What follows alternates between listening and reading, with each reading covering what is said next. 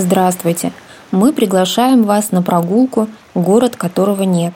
Пусть вас не смущает название, это проверенный маршрут. Вас ждет маленькое путешествие во времени. Вместе мы пройдем по Успенской и Архангельской улицам, заглянем в дома местных купцов, услышим гомон базарной площади, увидим уже несуществующие церкви и соборы, первые парки и гостиницы города. Проще говоря, прогуляемся там, где сейчас воды Чебоксарского залива и не только.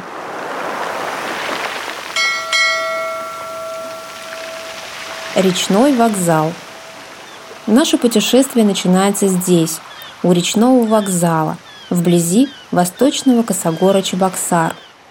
Сейчас это современное административное здание с пристанями.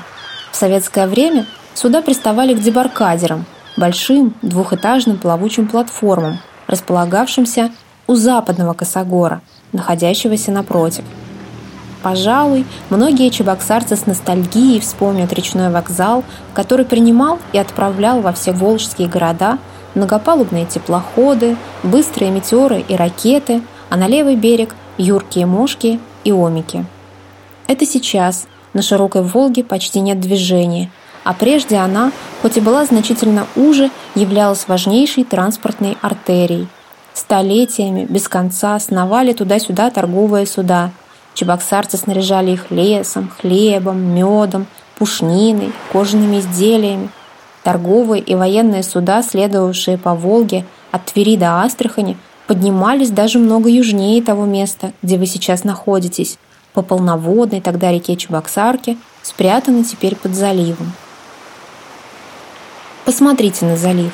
В его южной точке, которая пока от вас спрятана, в конце мая 1469 года заночевал отряд московского воеводы Ивана Руна, двигавшийся на Казань за ратной честью. Об этом осталась официальная запись. А ночевали на Чебоксаре, а от Чебоксаре шли весь день, да и ночь ту всю шли, и придоша под Казань на ранней заре, мая 21 в неделю 50-ю. Некоторые считают, что речь здесь идет о реке Чебоксарке, но историки сходятся во мнении, что выражение на Чебоксаре уже о поселении. Каковы бы ни были споры, именно с 1469 года ведет свое официальное летоисчисление город. Кстати, само поселение, по мнению большинства историков, могло быть значительно старше – есть исследователи, которые относят его происхождение даже к началу XI века и связывают с бежавшими сюда русскими язычниками из города Суздаль. Но эта версия ничем не подтверждена. Другие историки на основании археологических изысканий предполагают, что поселение могло быть городом волжских болгар, предков чувашей, в XIII веке.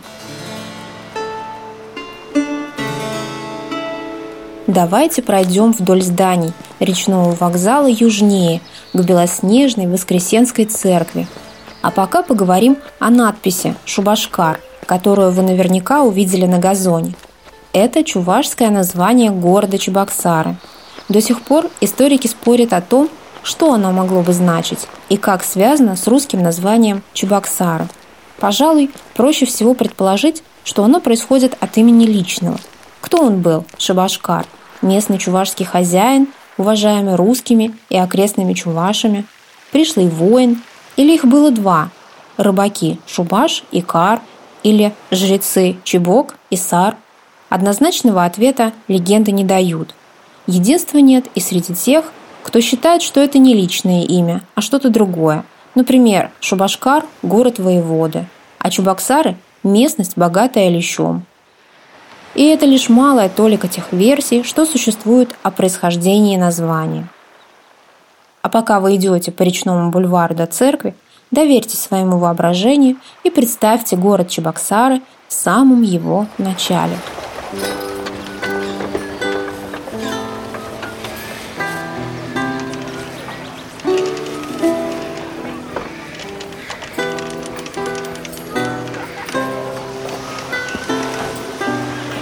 Спустя несколько лет после того, как чуваши вошли в состав русского государства в 1555 году, на западном косогоре Чебоксар которая остается справа, начато строительство деревянного Кремля.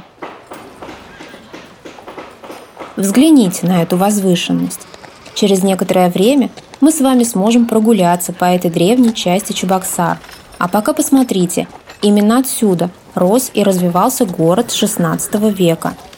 И был он в основном заселен русскими. Вокруг были рассыпаны чувашские деревни. Практически все они вошли в городскую черту много позже, в XX веке. Кремль возвели на очень удобном месте, с естественными укреплениями. С севера – Волга, с востока и юга – изрезанные берега Чебоксарки, и только на западе был сделан глубокий ров. Его остатки мы еще увидим с вами – Предположительно, Кремль был построен по образцу Свияжского, из деревянных срубов высотой 5 метров. Внутри они были заполнены землей и камнями, покрыты настилами для воинов и тесовыми крышами. Кремль имел несколько проездных и непроездных башен. Однако ни стены, ни башни Кремля не сохранились. Они несколько раз горели, а окончательно исчезли в 1704 году. Внутри Кремля размещалась приказная изба. Именно приказом Казанского дворца от имени царя назначались воеводы из числа князей и бояр. При участии всего воеводского штата велись управление городом, собирались налоги и происходили судебные тяжбы. Воевода обязан был вести дела без волокиты и всяческих взяток, с уважением к местному населению. Были в Кремле и другие строения – государева казна, тюрьма, аманатный двор, где содержались заложники из числа чувашей, жизнью отвечавшие за своих односельчан. Располагались здесь жилые постройки и счастливо дошедший до нас Введенский собор, который поначалу был всего лишь полотняной палаткой. Мы с вами еще увидим его вблизи. Восточнее Кремля был возведен острог со стенами из дубовых заостренных бревен – на башнях Острога, как и на башнях Кремля, стояли пушки. Внутри Острога селились стрельцы, которые в основном были задействованы в охране города. Были здесь дома ремесленников, торговцев, лавки, питейные заведения, склады. Позже были построены Никольский и Троицкий монастыри – к счастью, церкви Свято-Троицкого мужского монастыря, основанного в 1566 году, сохранились, и вы прямо отсюда можете видеть ансамбль этих древних зданий под зелеными куполами. Южнее Свято-Троицкого монастыря, там, где сейчас воды залива, находилась Слобода. Она, в отличие от Острога и Кремля, не была защищена тыном и башнями, Здесь селились простые торговцы и ремесленники. О них мы еще поговорим позже. Воскресенская церковь. Сейчас мы с вами добрались до Воскресенской церкви. Надеемся, вы у самых ее ворот и, можно сказать, шагнули в Чебоксарский XVIII век. Рядом с шатровой колокольней, которую восстановили в 1990-х годах, стоит белоснежный четверик – золотой главкой. Подойдите поближе, и вы увидите, как эта церковь незатейлива и красива одновременно. Ее построили в 1758 году в типичном для Чебоксар того времени стиле – русская барокко. Как и подобает провинциальному барокко, оно было не таким пышным и театральным, как в Москве и Санкт-Петербурге. Обратите внимание на скромные украшения окон – гребешковые наличники – завершают стену три ложные, то есть нефункциональные закомары. Храм Воскресения Христова изначально был однопрестольным. В конце XVIII века на деньги прихожан были построены еще два предела. Первый – во имя святителей Василия Великого, Григория Богослова и Иоанна Златоуста, и второй – во имя чудотворцев Изосима и Саватия. В советское время Воскресенская церковь очень пострадала – это сейчас она выглядит свежо и празднично, но с 1920-х годов началось ее постепенное разрушение. Подверглись репрессиям служители церкви. Храм лишился церковной утвари. Именно отсюда, кстати, происходит хранящаяся в Чувашском государственном художественном музее оригинальная икона «Процветшее древо креста». На несколько десятилетий храм замолчал. Здесь разрушили колокольню. С 1941 года его полностью закрыли для богослужений. Стали использовать здание для хозяйственных нужд. Потом, без свода, без колокольни, долго стояла Воскресенская церковь среди буйных зарослей – Именно такой помнят ее многие чебоксарцы. Только с 1990-х годов, возвращенная верующим, она стала возрождаться.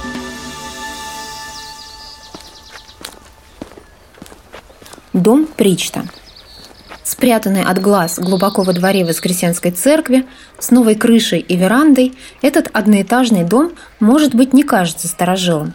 Однако такое впечатление обманчиво – на самом деле это одно из старейших строений в Чебоксарах, которое счастливо дошло до наших дней. Это памятник XVIII века, образец жилой постройки, заметьте, каменный. И это при том, что очень долго город был сплошь деревянным. Только в последней четверти XVII века в Чебоксарах появился первый каменный дом – дом Зелейщикова. К сожалению, до нас он не дошел, был снесен в связи с созданием Чебоксарского залива. Дому Причта при Воскресенской церкви повезло больше. Он сохранился, хотя долгое время был в запустении. Сейчас он, как и в прежние времена, используется по назначению, как дом для служителей церкви. Обратите внимание на его внешнее убранство. Оно тоже барочное. С южной стороны, именно на нее вы сейчас смотрите, три окна с резными каменными наличниками. На противоположной, северной стороне, окна в глубоких нишах. Здание интересное своей планировкой. Квадратное в плане, внутри оно асимметрично. Вот такой вот интересный дом сторожил.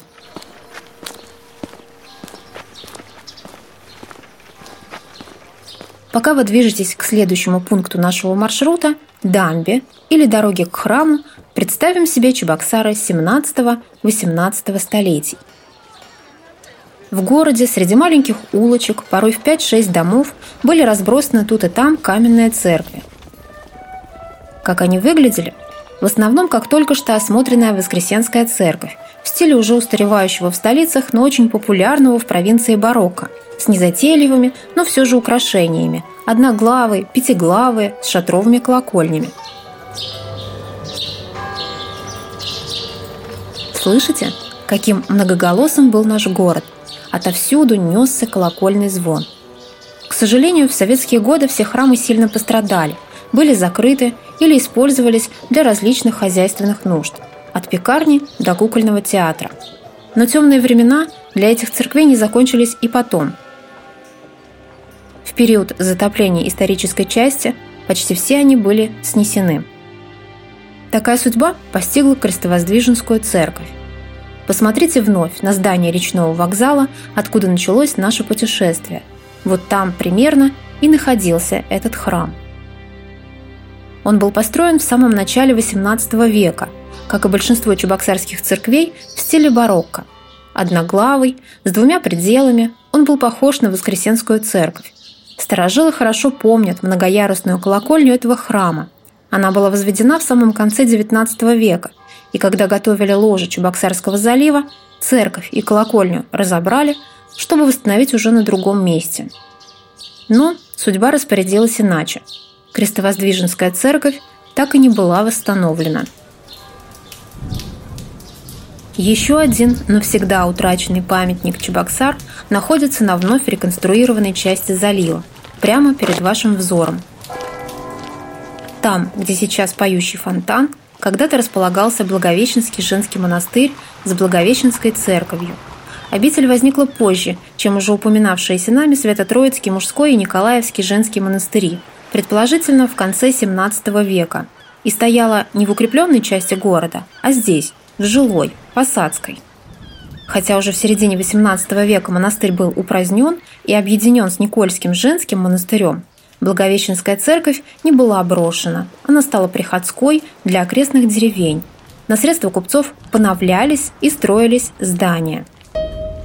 Опекали Благовещенскую церковь, например, самые известные в Чебоксарах купцы Ефремова, дома которых располагались рядом. Советское время, в 1930 году, церковь была разобрана, а на ее месте возведена гостиница «Волга», вначале конструктивистская, потом в классицистическом стиле. Чебоксарцы должны хорошо ее помнить. Сейчас нет здесь ни монастыря, ни кладбища при нем, ни келей, ни гостиницы, только поет фонтан. Что будет со временем на его месте, увидят потомки. Нам же остается только гадать.